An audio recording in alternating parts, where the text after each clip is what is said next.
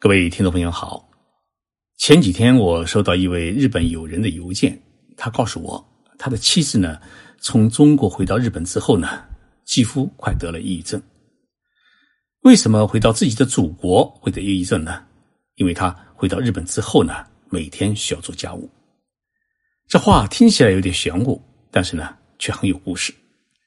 今天的节目啊，我就跟大家来聊一聊这个故事。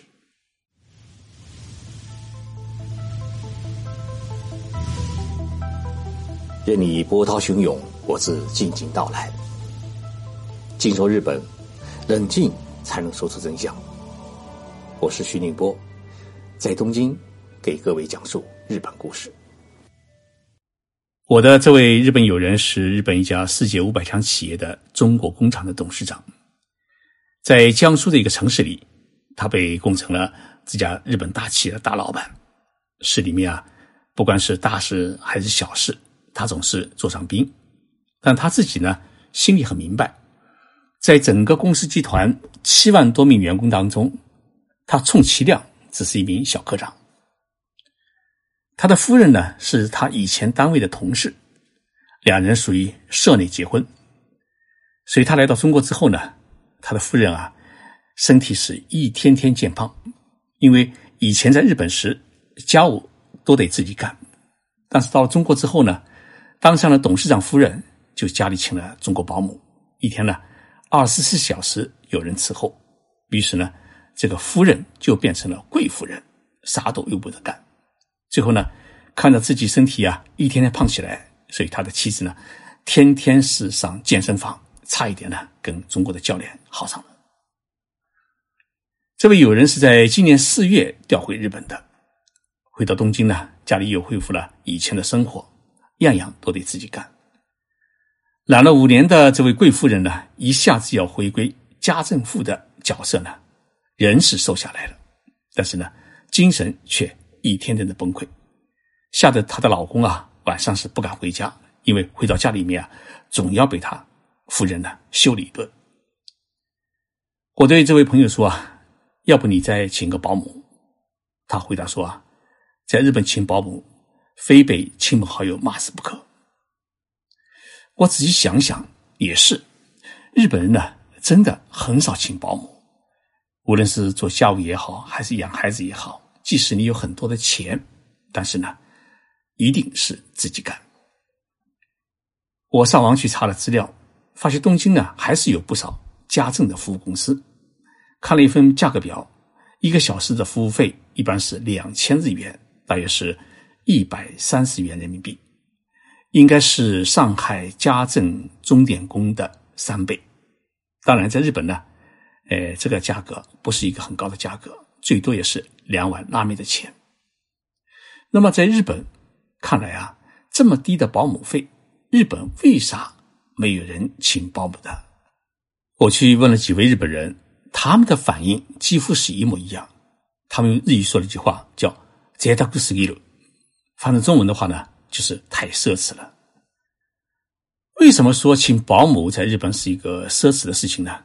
因为日本自古以来，家务是妈妈的工作，这个概念呢，在日本是根深蒂固的。在九十年代日本泡沫经济崩溃之前，日本女人呢结了婚以后啊，几乎都要离开单位、离开工作岗位呢，回家去做专业的家庭主妇。做家庭主妇的话呢。早晨要比老公和孩子呢早起一个小时，先为老公和孩子做好早餐，然后为他们准备好中午的盒饭。送走老公和孩子之后呢，然后洗衣服、打扫房间。中午呢自己随便吃一点，然后呢，呃，可以午睡一下。午睡醒来以后看电视。到了傍晚的时候呢，去超市买菜，然后做晚饭，等着老公和孩子回家。其实像现在，呃，不少女性她结婚之后呢，依然工作，但是呢，日本社会的这种家务是女人干的活的观念呢，是依然存在。所以，哪一户人家如果请了一个保姆，哪怕是钟点工，亲朋好友的第一个反应是：哎，为什么？是不是你生病了？不会是啊？你是不是太忙了？应该雇个人来帮你。所以在日本呢，一个家庭主妇自己一个人带三个孩子。也是属于很正常的事情。日本政府的厚生劳动省在二零一六年呢，他发表过一份社会生活的基本调查报告。这份报告称呢，有一位未满六岁孩子的家庭，夫妇之间他一个星期的劳动的时间，这个劳动时间指的是家务劳动的时间，它的分配呢，丈夫是一点二三个小时，妻子呢是七点三十个小时。而在美国，丈夫呢是三点二五个小时，妻子呢是六点零一个小时。所以从这个比例当中，我们可以看到。日本女人是主要做家务，也就是说，她做家务带孩子，在整个社会看来是理所应当的事情。我在日本有个好朋友，是在东京呢从事房地产中介的呃工作的暖灯公司的社长桂小川，他呢跟我讲过这么一件事情。他说他在二十多年前刚到日本的时候啊，住在他保人的家里面，当时呢。他看到保人的情形就吓了一跳，因为他的保人非常的有钱，但是家里就不请保姆，也不请钟点工，所有的家务都他太太来干。但他太太呢，是一边工作一边要带三个孩子，所以我看到他太太的这种勤劳的这种行为啊，我就觉得这才是标准的日本女人，因为她的身上有一种很勤劳的美德。几年前，我遇到一位台湾的客户，夫妇两人呢没有孩子，但他却告诉我，他们家里面啊有三个菲律宾佣人。我很惊讶的问他们为什么需要三个佣人，他很骄傲的告诉我，说一个呢是伺候他的，一个呢是伺候他太太的，还有一个呢是伺候他的宠物狗的。我听完之后呢，我只是笑笑，心里面已经没有了对他的尊重。反而多了些反感。我保恩的太太呢，有一次跟我讲，她说：“我知道，如果给孩子钱，让三个孩子自己去买盒饭的话呢，我自己就不用每天早上五点钟起床。但是，孩子们他必须要吃着妈妈做的饭菜长大，所以不管再苦再累，一定要在孩子们起床前把早饭做好，把盒饭包好。这是。”作为妈妈的责任，也是妈妈对孩子的爱。吃着妈妈做的饭菜长大的孩子，他一辈子都会爱妈妈，眷恋这个家，因为妈妈饭菜的味道让他有了一种归属感。桂小川社长讲的这个故事，也给了我一个很大的启发，就是一个家庭啊，他靠的是妈妈的爱来维持。如果妈妈放弃了做家务，放弃了对孩子的爱，也就意味着他放弃了对家庭的爱和责任。所以，日本社会啊，他评价一个家庭主妇是不是一个好主妇，第一呢，要看他家里的厕所是不是擦的一尘不染；第二呢，要看这个家庭主妇会不会做一手可口的好菜。因为管好老公的胃，让孩子们健康成长。是家庭主妇的责任。虽然说啊，日本人没有请保姆的这种习惯，但是呢，人有时候啊，总有忙不过来需要帮手的时候。那么，日本有多少家庭他偶尔会请个保姆或者请个钟点工呢？日本经济产业省呢，在二零一四年他做了这方面调查，结果发现啊，这个比例只有百分之一。甚至有百分之二十七的女性表示，她不知道社会上面还有这么一种家政服务，而百分之七十的女性表示，知道有这种家政服务，但是呢不会去利用。日本人为什么对于请保姆有如此大的抵抗感？除了传统的观念之外呢，其实还有一个很重要的原因是，不想让外人看到自己的家。日本这个民族呢？呃，总体来讲啊，是一个比较保守的民族。虽然也有我们的朋友把日本的 A V 片看了好几遍，总觉得日本女人很开放，而且开放的不得了。但是呢，日本政府厚生劳动省，也就是类似于我们中国的卫生部，他们对日本女性做了一个调查：十八岁到三十四岁的女性她的处女率达到了多少呢？达到了百分之三十九。这个比例应该来说，在西方国家里面，甚至在亚洲的许多国家里面是不可想象的。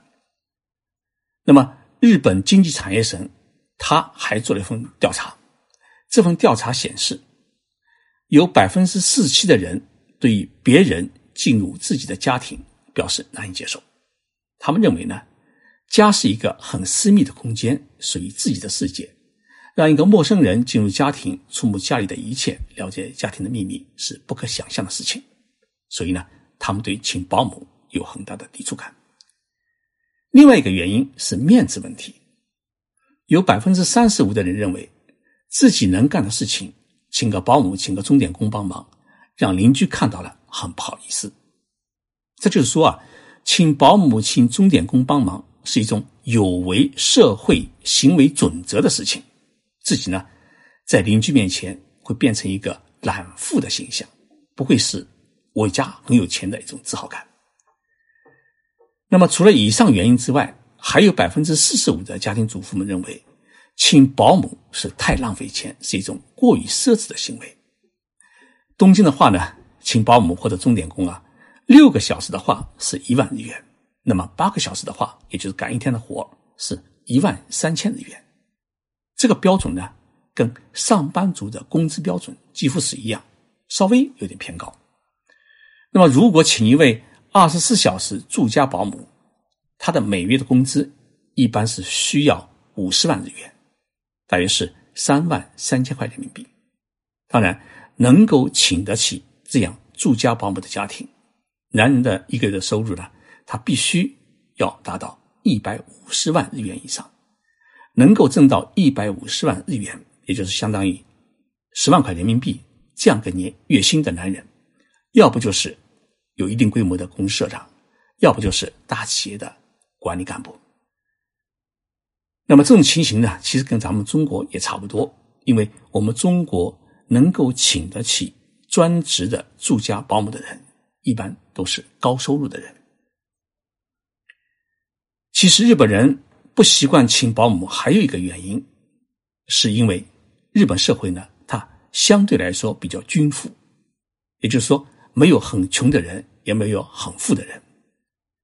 愿意去别人家做保姆、听主人使唤的日本女性呢，她不多。这也使得日本社会呢，它难以形成一个有规模的一个保姆市场。所以啊，以后你如果到日本买房子，呃，或者去生活的话呢，你别想着要雇一个日本的保姆来给你服务，让你自己养尊处优，因为呢，惦记你的。不是小偷，而是邻居。因为自己把自己扮演成一个贵夫人，你是融不进邻居的朋友圈里面。所以你明白了这个道理以后呢，你就知道为什么日本首富孙正义和刘景正都这么有钱，但他们的座驾只有六十万元人民币的雷克萨斯，而不是一千万元的迈巴赫六十二 S。因为这是一种日本的文化，你不能暴富，你一暴富就会成为大众的敌人，包括请保姆。谢谢大家收听这一期的节目。最后呢，呃，我预告一下我的上海讲演会。